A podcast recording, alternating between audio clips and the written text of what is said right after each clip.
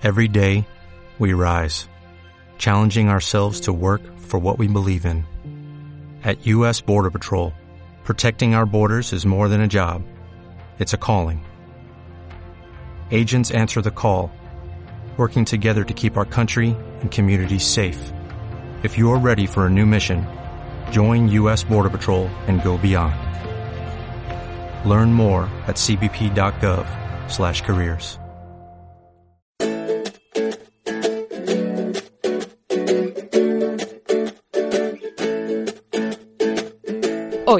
en Lunes Inspiradores, Sergio Balcells. Para mí el lunes es el día más enérgico y probablemente intenso de la semana. La verdad que nunca me cuesta ir a trabajar el lunes porque siempre el fin de semana vienes cargado, yo creo, de energía, de ideas y tienes un poco esa filosofía, esa mentalidad emprendedora. El fin de semana cuesta un poco a veces desconectar y suele ser un día en el que vuelves con muchas ideas en la cabeza. Un día muy enérgico, intenso y positivo. Lunes Inspiradores, con David Tomás y Edu Pascual.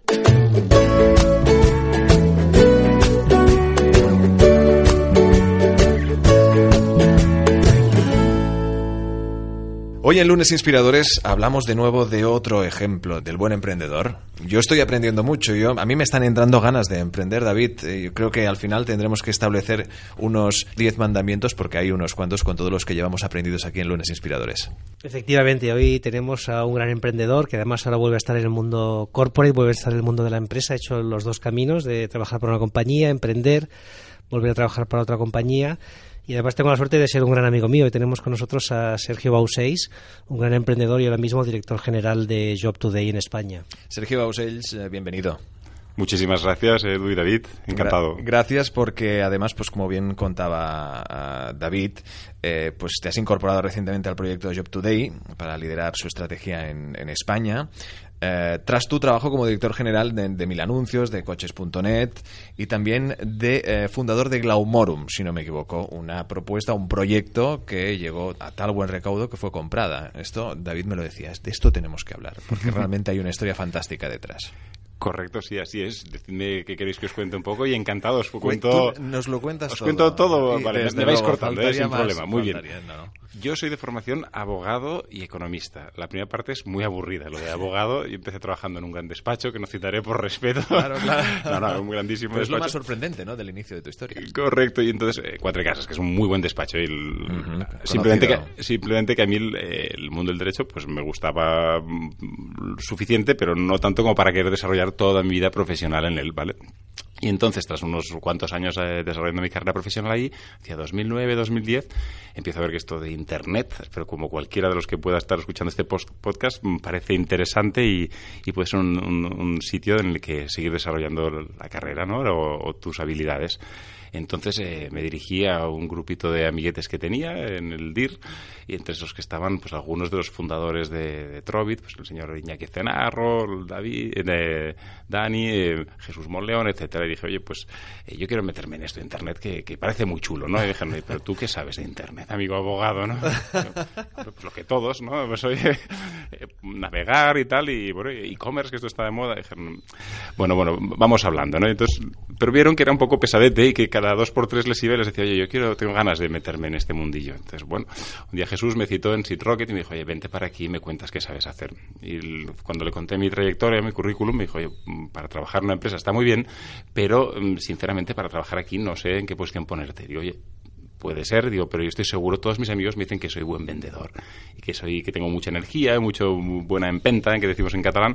Y dice, bueno, pues oye, mm, estoy lanzando Ferum, somos eran nueve o diez en aquella época y necesitamos a alguien en el departamento de ventas que nos lleve las grandes cuentas. Y tú parece que por lo que me estás transmitiendo podrías tener tener eh, un encaje aquí. El sueldo, como os podéis imaginar, era absolutamente distinto del que venía cobrando, pero me era igual porque tenía ganas de meterme en este mundillo. Y eso sí, con una propuesta muy clara que era, yo quiero montar algo, ¿vale? Jesús le dije, fantástico, yo te ayudo lo que pueda, ojalá que sea mucho, pero con la voluntad de montar algo. Así que así fue como entré en Oferum, y esa fue mi primera entrada y mi y gran recomendación, y que le agradezco mucho el no haberme lanzado a montar algo, como a veces mm, parece que incluso nos empuja a la sociedad, hay que ser emprendedor hoy en día, sino haber aprendido un buen tiempo. Pero fíjate que es curioso que, que hiciste renuncias, ¿no? Que quizá otra persona de- diría, oye, pues yo tengo un buen sueldo, no quiero renunciar a ello, y tú, por tal de poder entrar en un sector que, te interesaba, renunciaste a muchas cosas. ¿no? Fue muy grande, la verdad, y a nivel económico, pues pasar de una estabilidad y un sueldo, pues bueno, de muchos años de abogado, al final te acabas ganando razonablemente bien la vida, a un sueldo de emprendedor, y no voy a poner cifras, pero vamos, la palabra mileurista lo define al máximo, con lo cual pero para mí no era una renuncia, era explorar un sueño, ¿no? Y decir, oye, me tengo que lanzar, es que el otro ya lo conozco y es un camino que no es que esté mal ni mucho menos, pero no es el que me llama. Y Sergio, ¿tú cuándo decides ser abogado? ¿No? ¿Y por qué? Y luego, ¿cuándo te das cuenta que quieres cambiar?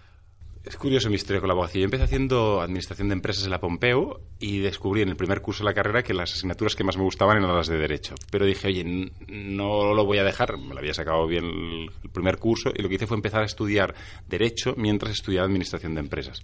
Ahora, los que sean más jóvenes tienen la posibilidad de hacer la doble licenciatura. En mi época eso no existía en la Pompeu. Fue un pionero y conseguí sacarme, mientras estudiaba administración de empresas y, tras, y un par de años más, añadir y conseguir sacarme las dos carreras, porque mi derecho me apasionaba estudiarlo. Y cuando digo estudiarlo es porque había asignaturas como derecho romano que puede soñar, sonar a peñazo a cualquier persona, pero a mí la historia y demás me, me apasionaban. Entonces saqué la carrera y me encantó me gustó muchísimo. Sin embargo, decir que el desarrollo luego, entonces entré directamente en el despacho, porque al ser la última carrera que había acabado, Derecho y Administración, era la primera Administración de Empresas, año 95 empieza y 2001, 2002 acabo Derecho, lo lógico es que te dediques a la que acabas de acabar, a la última, que era Derecho. Y además con la vertiente económica, pues en cuatro casas en el departamento fiscal estaban encantados de tener a alguien con este doble perfil.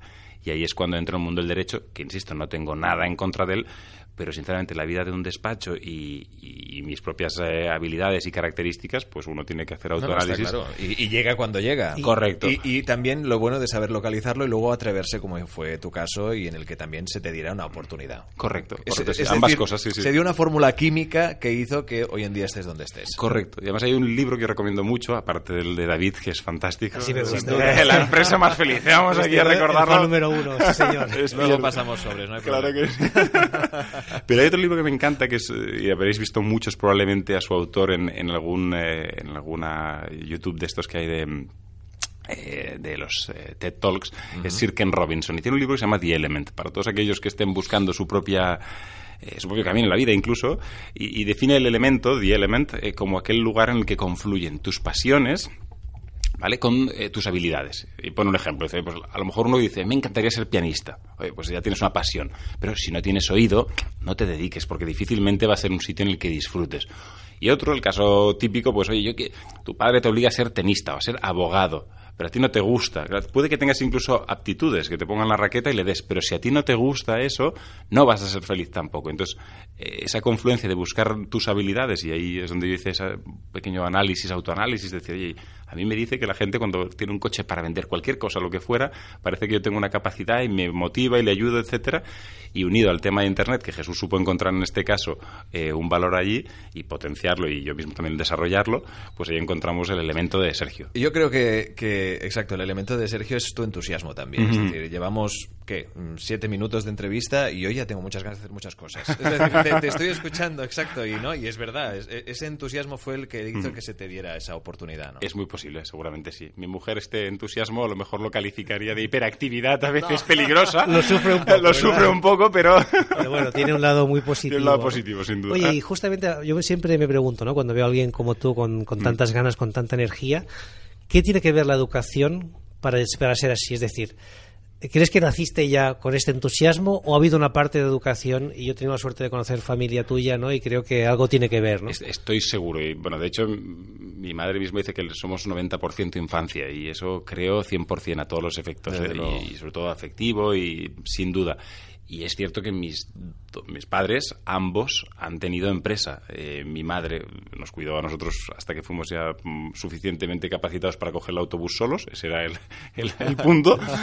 y en ese momento ella montó una empresita y mi padre, tras muchos años trabajando en, la, en, una empresa, al final acabó montando una empresa que también le fue bien. Y yo intuyo, que, intuyo perdón, David, que hay gran influencia el ver que tu familia tiene ese perfil emprendedor, pero creo que no es, eso es una condición eh, positiva para ello, pero no necesaria. Estoy seguro de que hay gente que puede desarrollarla en sí misma, pero me ayudó a mí sin duda. ¿Qué tipo de, valores crees que te intentaron transmitir? ¿no? ¿Qué tipo de ideas eh, recuerdas de pequeño que decías, oye, esto me, me ha marcado, esto me, bueno, me ayudó? Eh, el valor del esfuerzo en mi época todavía estaba muy de moda y la verdad, y quiero pensar que ahora también, sin duda, eh, quizás más paterno, ¿no? Este, pero y siempre, y también mi, mi madre, pero mi, mi padre también, el tema de hacer lo que te guste, que disfrutes con ello. Lo que pasa es que a veces inevitablemente uno sigue los patrones familiares, no es que mi padre fuera abogado en este caso, sino que también era economista, y, y- y, bueno, en aquella época, los 90, no estaba tan de moda esto de ser emprendedor. Claro, es decir, exacto, esos patrones eran los de, bien, si quieres ser una persona de provecho, tienes que ser pues médico, tienes Claro. que ser abogado, ¿no? Quizá. Correcto, correcto. Pero, insisto, lo de, lo de abogado surgió más como vocación. Sí, sí, sí. Mientras lo estudiabas, es decir, es una profesión que para mí, y perdón que vuelva a este punto, lo que tiene de malo es su ejecución. Sea, la vida de abogado en general es muy dura y casi triste, perdonad que lo diga así, porque los timings y demás que, que- que están sujetos a abogados hace que una profesión que podría ser muy bonita, porque creo que ayudar y, y a asegurar eh, relaciones, etcétera, Desde luego. contratación podría ser, pero la vida en los despachos es francamente cualquiera que haya interactuado en- con un despacho grande, sea como cliente o como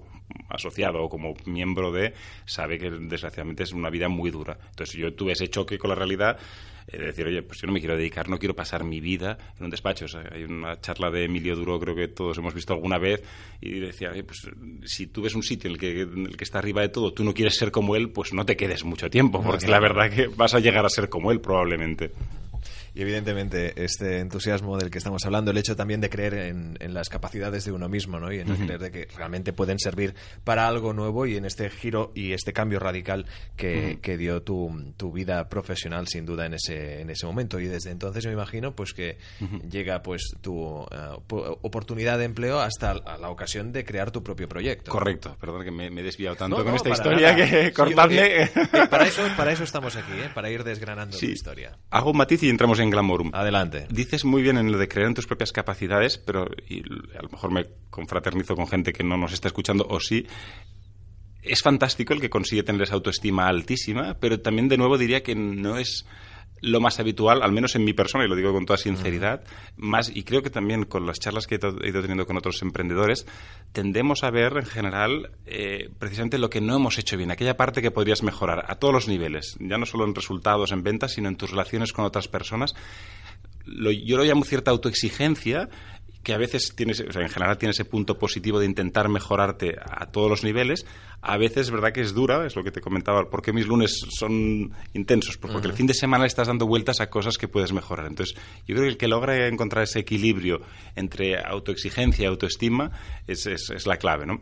Sin enrollarme ya más sobre esta disertación, perdonad. Mucho menos, para eso estamos aquí. Me estoy imaginando gente yendo en bici con el podcast diciendo, oye, me voy a poner de nuevo la música. O no, a lo mejor vamos a intentar No, hacer algún nada. teaser y, y lograr que sea algo interesante. Vamos a entrar en Glamorum. Entonces, tras los 10 meses a bordo con Jesús, le dije, oye, yo he aprendido. Eh, Muchísimas gracias, creo que hemos hecho deals fantásticos. Pues conseguí traer a Media Market, al Real Madrid, al Barça, bueno, varias empresas grandes a bordo de Glamorum y la verdad que lo hicimos fantásticamente bien. Pero mi acuerdo y mi, mi voluntad era eh, montar algo propio.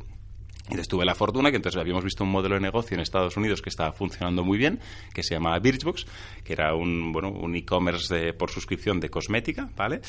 Eh, y decidimos eh, adaptarlo, traerlo a España. Habrá quien lo llame copycat y yo no voy a mentir y decir fue una inspiración que tuvimos nosotros. Sí que es cierto que creo que como todo copycat, o, creo que el mérito está en adaptarlo y en traerlo a España o al país que sea, porque cada país es un mundo y lo que funciona en Estados Unidos no necesariamente funciona en España. Y entonces lanzamos este e-commerce en modelo de suscripción que fue el primero en España que surgió.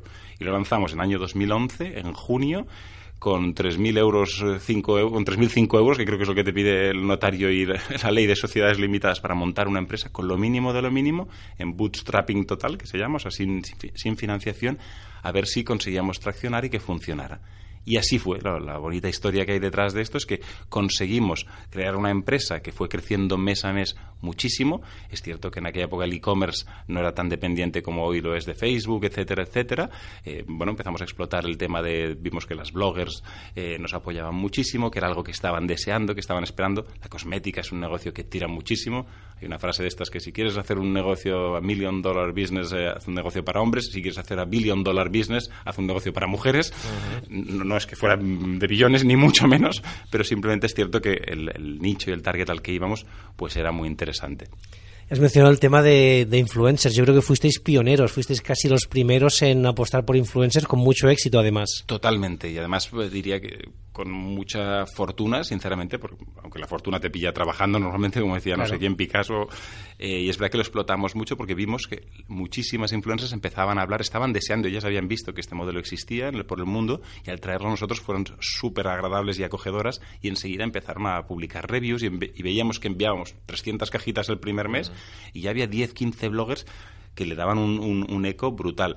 De hecho, mi señora, mi mujer aquí presente, ella fue una de las primeras en hacer vídeos para Glamour, porque cuando vimos el éxito, lo que sí que creo que fuimos hábiles es en potenciarle. Decir, oye, si estas reviews eh, con 10, 15.000, 5.000, cada una con los fans que tiene, eh, atrae a nuevas suscriptoras y a nuevas usuarias, y en el fondo, como yo decía en mi speech en aquella época, hace felices a más mujeres, que en el fondo es lo que te llena, pues oye, vamos a potenciarlo. Así que mi santa mujer, en aquella época novia, eh, la tuve un tiempo, bueno, colaboró muy amablemente en, hacernos unos cuantos vídeos. La caja de junio, la caja de julio, aún está por YouTube con, grandísimo éxito.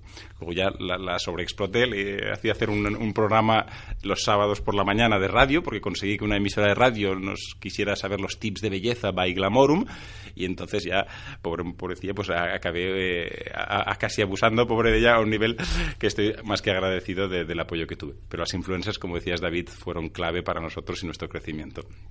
Bueno, fuisteis avanzando ¿no? hasta convertiros líderes en España, pero además acabasteis vendiendo la compañía, pudisteis vender la empresa justamente a la compañía que os había o que habíais, eh, os había inspirado, ¿no? Correcto.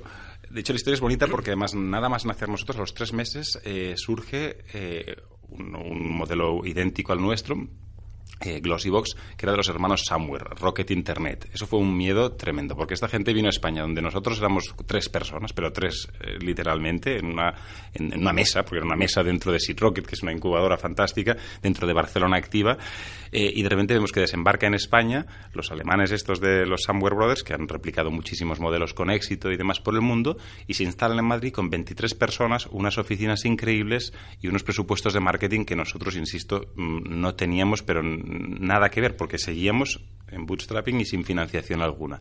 Y entonces ahí hubo una bonita, no, sé llamarlo lucha o simplemente, pues, eh, bueno, una carrera muy bonita por, por captar usuarios y seguir creciendo en el fondo y seguir demostrando valor y que, pues con todo el respeto, acabamos ganando nosotros, eh, yo creo que gracias a, ponerle más ganas, ¿no? Porque por condiciones y si uno mira objetivamente los datos, su ubicación en Madrid, donde están la mayoría de compañías cosméticas, etcétera, etcétera, por personal, por número de, por budget que tenían de marketing, etcétera, tenían todas las condiciones para ganar.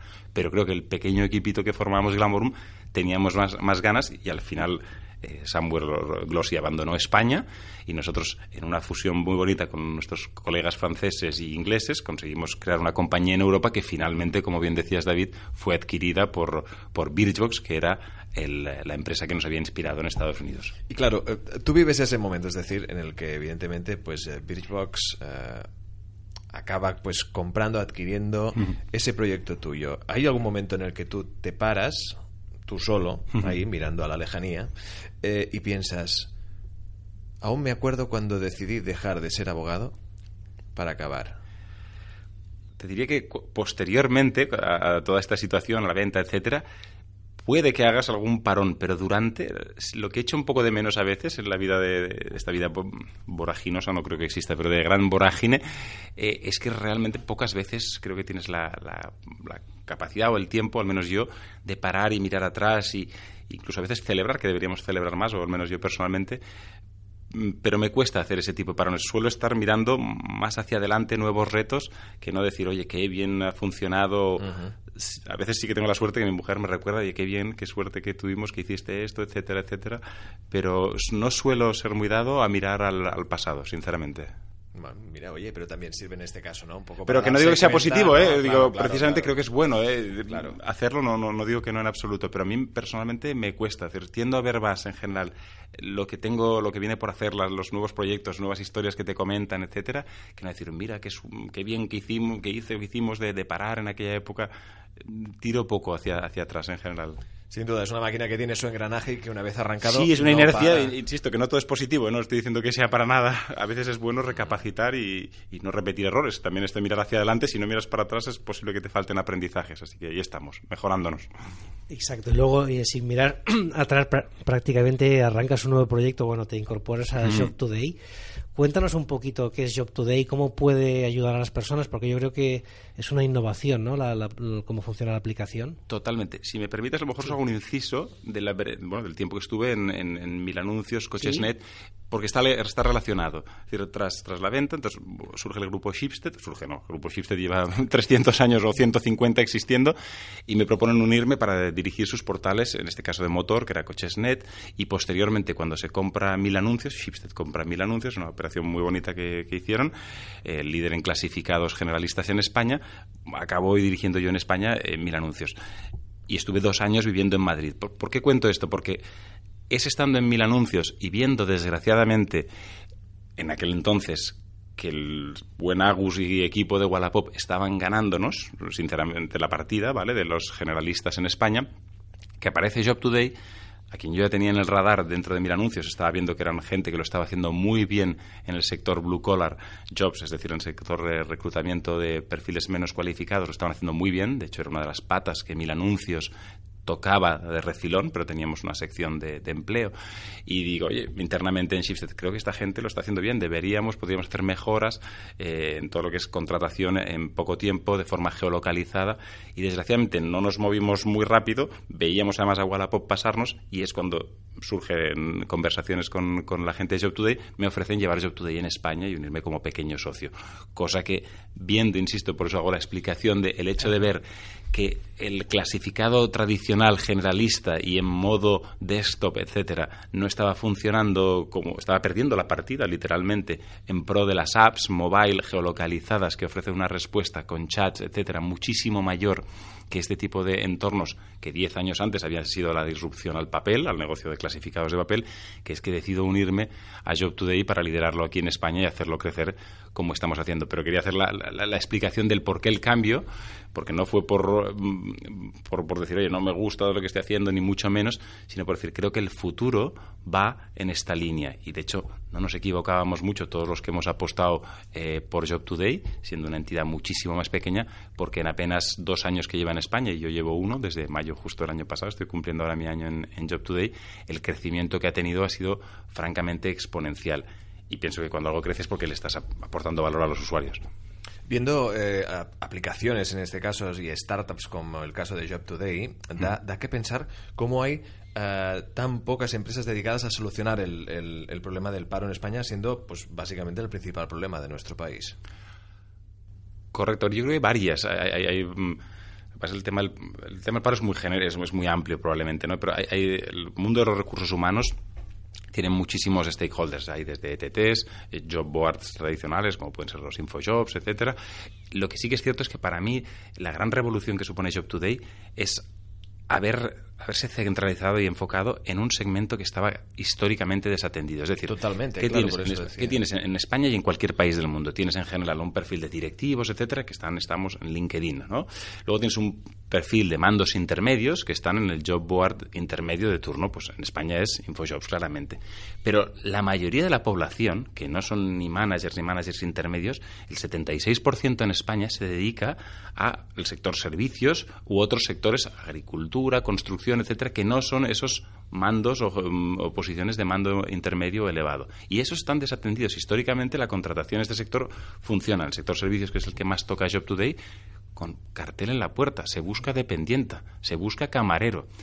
Entonces, que el año 2017 o 2015, cuando se funda Job Today, siguiera funcionando el mundo de esta forma tan offline como hace 70 años yo creo que se ponía, debían poner en los bares de este país y de todos los países del mundo el se busca camarero, que no digo que tenga su cierta eficacia, pero hoy en día hay herramientas muchísimo mayores que tener que ir, sobre todo ya no solo para el dueño del bar, sino para el chico, chica que está buscando trabajo, persona, cualquiera que esté buscando trabajo, ir con currículums por la calle. En el año 2017 impresos en papel, dejarlo en una tienda, eso es lo menos eficiente que hay, que ha existido nunca. Entonces, por eso surge Job Today y por eso creo que estamos ayudando muchísimo. Entonces, es cierto que existen empresas, pero yo creo que precisamente el paro, que además a quien más afecta, salía un estudio recientemente esta semana, al, final de la semana pasada, un estudio de Randstad creo que era, que decía a quién afecta más el paro, no, del INE, a quién afecta más el paro, pues efectivamente es a quien menos estudios tiene, un poco más a mujeres que hombres, etcétera, a los jóvenes que a la gente mayor. Cuando te miras todo el quién es el más afectado por el paro. Acabas descubriendo que es persona joven, sin estudios y un poco más a las mujeres. El paro afecta a 55, 45 aproximadamente. Justo el target de Job Today, que es gente joven, a lo mejor no con, todavía, todavía con esa formación necesaria y lo que sí que muy onliner, hábil con las, eh, con las nuevas tecnologías, capaz de chatear, capaz de expresarse muy bien, nativos digitales. Entonces, ahí hay, surgimos. Hay un tema que yo creo que es la, la gran aportación que hacéis, ¿no? que elimináis esta, esta barrera de tener un trabajo poco cualificado y tener una gran distancia, ¿no? de decir, bueno, yo al final tengo que desplazarme durante una hora, una hora y media, si es una gran ciudad, y gracias a Job Today puedes encontrar un trabajo alrededor de tu casa, ¿no? Que es algo que... Y además te lo dicen 24 horas, si, Totalmente. han aceptado o no tu solicitud. Correcto, varias son las, la, eficiencia, la eficiencia de la aplicación es Varias son las ventajas, como bien dices, una es la geolocalización y más para el tipo de perfil, es decir, si, si ya de por sí es pesado tener que desplazarse, si además estamos hablando de, la porcentaje de la población con sueldos no los más altos, tener que ir a hacer de camarero al Prat de Llobregat, pues tiene un coste importantísimo en el desplazamiento diario si uno vive en La Sagrera o donde, en Badalona, donde quiera que sea que vives. Con lo cual, el hecho de tener cercanía al trabajo ayuda muchísimo, pero ya no solo a nivel económico, sino a nivel de la propia capacidad de disfrutar de, tu propia vida. estar en un trabajo a dos minutos de tu casa te permite compaginar tu vida profesional y personal muchísimo más para el empleador también todos son ventajas. Si tú sabes que tienes un empleado que está dos minutos, si algún día tienes un problema, cualquier cosa, un pequeño, lo que sea, cualquier incendio, entre comillas, o no entre comillas, sabes que tienes a alguien cerca. Entonces, todos son ventajas en este aspecto de geolocalización. Segundo, intermediación se elimina el tener que hablar con, un, eh, con una agencia o con quien sea. Tú hablas directamente, el candidato puede hablar directamente con su futuro empleador. Esto desaparece. Hasta hace poco era que si el email, que si una agencia, etcétera, una ETT, lo que fuera. Con nosotros puedes hablar directamente entre candidato y empresa sin, mediante un chat súper rápido. Como tú has dicho, nuestra promesa es 24 horas y así es. En 24 horas cualquier candidato que haya aplicado a una oferta de trabajo tiene respuesta tanto de la empresa como nuestra si en caso de que sea negativa. Eso es un cambio tan grande de paradigma. Antes uno enviaba una oferta, a lo mejor 15 días después no sabía nada. Eh, y es que exacto. y el no saber para el que está en paro, o incluso no, no, solo porque no funcionamos solo para el que está en paro, sino cualquiera que esté en un, pensando en cambiar de trabajo, que es un momento que mentalmente es complejo, etcétera, la incertidumbre es lo peor. Pues tener las cosas muy claras, saber en qué fase de tu proceso estás y poder tener mm, una, una entrevista en menos de un día el otro día fui a mi peluquero, claro, siempre que voy le comento, ya usas Job Today y tal, y me dice, sí, sí, sí, Danilo, se llama, está en carretera de Sans. Y me dice, he fichado cinco personas. Y digo, Danilo, no me engañes, ¿eh? Cinco, te, lo prometo. Bueno, me sigo cortando el pelo con bastante pericia, como podéis ver. Hizo lo mejor que pudo. Y cuando me fue a secar el pelo, que tampoco hacía mucha falta, porque tampoco tengo tanto, pero bueno, me fue a secar el pelo y le pregunto a la chica, oye, ¿tú cuánto tiempo llevas aquí? Y dice, entré hace dos semanas. Y digo, ¿y cómo encontraste el trabajo? Y me dice, por Job Today. Y digo, ostras, digo, empecé a creer a Danilo. Y ¿cómo fue? Dice, oye, me apunté un jueves por la mañana a la aplicación, que la había visto por la tele y por la radio, el Job to You, Job to Ya, Job Today. Oye, ya me, descargué la aplicación, vi esta, la oferta de Danilo, que estaba a las primeras, apliqué, me dijo de venir a mediodía, y dice, oye, por la tarde firmamos el contrato y entraba el viernes. claro, casi la abrazo, porque además vi que Danilo no la había leccionado ni le había dicho nada. Viviste un, ejemplo en primera persona, es decir. Exacto. Y cuando puedes hablar con un usuario y te cuenta, y dije, oye, ¿alguna cosa que no funciona y tal? Bueno, me, dio algunas pistas sobre el chat, la velocidad, etcétera, pero es fantástico poder hablar con usuarios y ver gente que, que está contenta. Y sabiendo de esto, ¿qué, datos hay sobre ya no solo los usuarios, sino también pues cuál o qué cantidad de ellos acaban encontrando trabajo, etcétera? Vale, a ver, ahora las cifras que nosotros tenemos, estamos con dos millones y medio de usuarios en España, de los cuales el 95% aproximadamente son candidatos. Nuestra plataforma, como todo marketplace, tiene candidatos y empresas. Como es lógico, hay más gente buscando trabajo que gente ofreciendo, y más en, en España, aunque afortunadamente la situación va mejor. Entonces, otro 5%, es el 5% restante de esos 2 millones y medio, más de, más de 100, 120.000, 130.000 empresas, eh, un poco más, ¿no? 150.000 empresas ya estamos, son, eh, son empresas, ¿vale? Gente que usuarios que están poniendo ofertas de trabajo. Entonces nosotros calculamos aproximadamente, insisto que es una estimación porque datos del matching final eh, lo hacemos con encuestas, etcétera, pero calculamos que estamos ofreciendo más de 50.000, que estamos cruzando trabajo durante el año 2016 a más de 50.000 personas, lo cual es muchísimo. Es decir, que 50.000 em, personas hayan encontrado trabajo vía nuestra plataforma, eh, teniendo en cuenta que España es un país con 4 millones de paro, estamos hablando de más de un 1%. No está mal, eh, algo colaboramos y en eso queremos seguir. Sí, que además lleváis solo dos años, quiero decirte que probablemente este año haréis mucho más y el siguiente todavía más, ¿no? Yo creo que hay un, tema interesante que has comentado, ¿no? Que al final creo que tiene, eh, tiene mucho que ver con, al final, con la realización en, tu trabajo y fíjate que estáis aportando no solo es un trabajo sino y una aplicación, sino que aportáis a la sociedad, ¿no? Al final tú has podido vivir en directo como hay personas que gracias a vosotros encuentran un trabajo en 24 horas que probablemente si no hubieran pasado meses sin poder encontrarlo, ¿no? Es lo más gratificante, iba a decir exactamente eso. Es brutal poder tener cada mañana hablar con el departamento de Customer Success, como nosotros lo llamamos, de, atención al cliente, y que te puedan enseñar mails escritos por candidatos que han encontrado trabajo, que te decían, llevaba un año y medio sin encontrar trabajo, me he apuntado a la aplicación y lo he conseguido. Madres, nos escriben muchísimas madres. Le dije a mi hija que se apuntara y ha encontrado trabajo. Ella no se escribirá porque ya está ahí en faena y tal, pero os escribo yo para daros las gracias. Eso es brutal. Es decir, la sensación de servicio, como muy bien dice David, es, es, única y realmente creo que hay pocos trabajos que tengamos esta suerte, que a veces desgraciadamente uno se queda con las métricas y con los datos y el poder pensar que cada día estás ayudando muchísima gente a encontrar trabajo, en el fondo es uno de los motivos, sin duda, ahora que recuerdo la, la pregunta inicial, que te hace ir el lunes y decir, oye, em, lo que estamos haciendo cada día que pasa más gente está encontrando trabajo gracias a nosotros. ¿Y cuáles son los planes de futuro de Job Today? Es decir, hablamos de, un presente, de una corta vida, dos años, que la aplicación está en, marcha con unos resultados, pues yo creo que más que contrastados, incluso en persona. Eh, pero ¿cuál es o qué le depara a Job Today en un futuro cercano o en un futuro lejano? Es decir, yo creo que si me preguntáis a nivel de Job Today como, como empresa, la, la, matriz, por decirlo así, toda, toda la empresa, yo espero y deseo que nos depare un crecimiento por todo el mundo. Es decir, que esto que estamos haciendo en España, en Inglaterra, en Francia, lo podamos hacer en muchísimos más países, porque la estructura que os definía antes de, mm, em, laboral en España es muy similar a cualquier país. En la mayoría de países hay una, capa mm, que está en la franja alta que se dedica a trabajos más cualificados y demás, pero la mayoría de países, y, varía según el nivel de desarrollo del país, tienen una capa, eh, un, sector de servicios, etcétera, que representa entre el 70% de los más desarrollados y el 95% a lo mejor en los menos desarrollados, con lo cual, para mí la capacidad de crecimiento de Job Today es máxima y, por tanto, parte de una ronda reciente que hemos hecho de financiación va hacia esa, hacia esa expansión y ese es un poco el, objetivo, haber demostrado a día de hoy que en países tan dispares como puede ser España, con un 20% de paro, eh, un país más offline en algunos aspectos, funciona tan bien como en Inglaterra, que, tiene, que es un país con un 5% de paro, etcétera, y seguimos estando también liderando en ese país eh, este modelo de negocio. Con lo cual yo creo que lo que nos toca es crecer. Sí que es cierto que el mundo de los clasificados, y esto lo aprendí muy mucho en Shipstead, como os contaba, es un sector en el que para ganarlo, para, para liderarlo, y no es una palabra que me apasiona liderarlo, pero para dar valor, eh, necesitas ser en cada país el primero. Es decir, la gente no va a tener, como no tiene, tres apps para buscar piso. España es un país raro en que hay un fotocasa idealista en que llevan años en Liza, pero la mayoría de países, para cada, para cada vertical de los clasificados, suele haber uno Francia es Le Bon Coin, en, Estados Unidos para inmobiliaria pues puede ser Zillow, en, sector motor uno tiene una aplicación, no tiene varias aplicaciones. Entonces nosotros queremos ser esa aplicación. Entonces no vale ser el número 3 o el número 4 porque estás condenado a la desaparición. Y eso tiene un coste no solo económico, que por supuesto pues todas estas aplicaciones necesitan su marketing, etcétera, etcétera.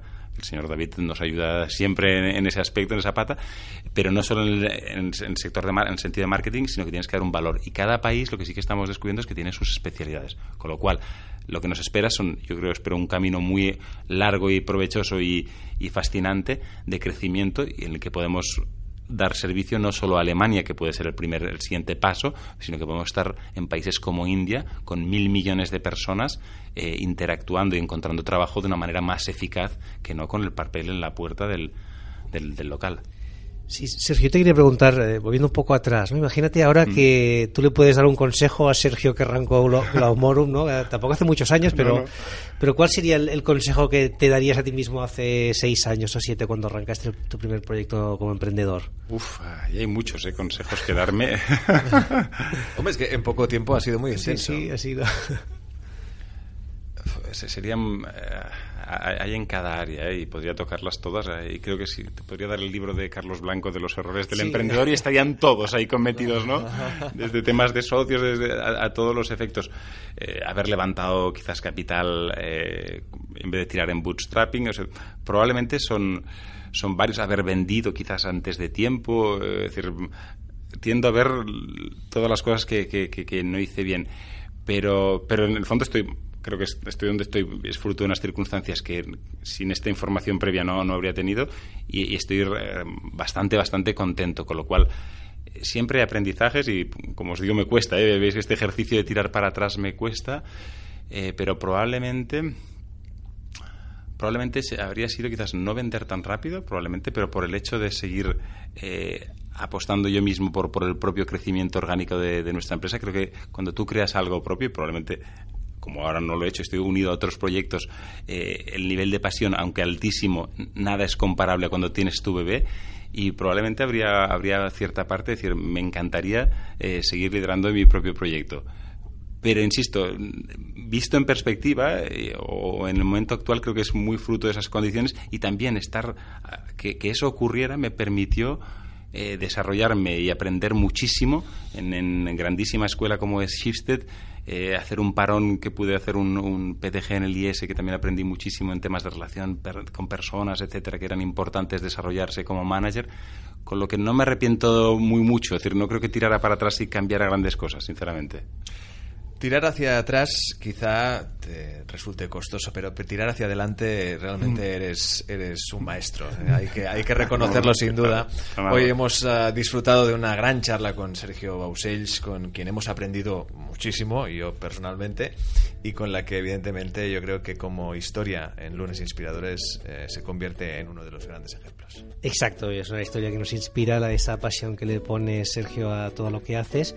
Y yo me quedaría con esta idea que nos, nos has compartido, ¿no? De la charla de Sir Ken Robinson, la de unir tus pasiones y tus habilidades, que cada uno de los que nos estáis escuchando, pues busquéis dónde está ese elemento que os pueda hacer felices en vuestro día a día y nada, y agradecerte tu tiempo y toda tu pasión. Os lo agradezco a vosotros y no quiero irme sin daros gracias, David, Edu, y sobre todo también a mi mujer, que está a mi lado, y eso sí que os puedo decir, que la he mencionado poco en la charla y os puedo asegurar que sin un sostén al lado, un, soporte como es ella, eh, de verdad que todo esto no sería posible y, doy grandísimas gracias de esto. Sergio Bosels, gracias y suerte. Muchas gracias.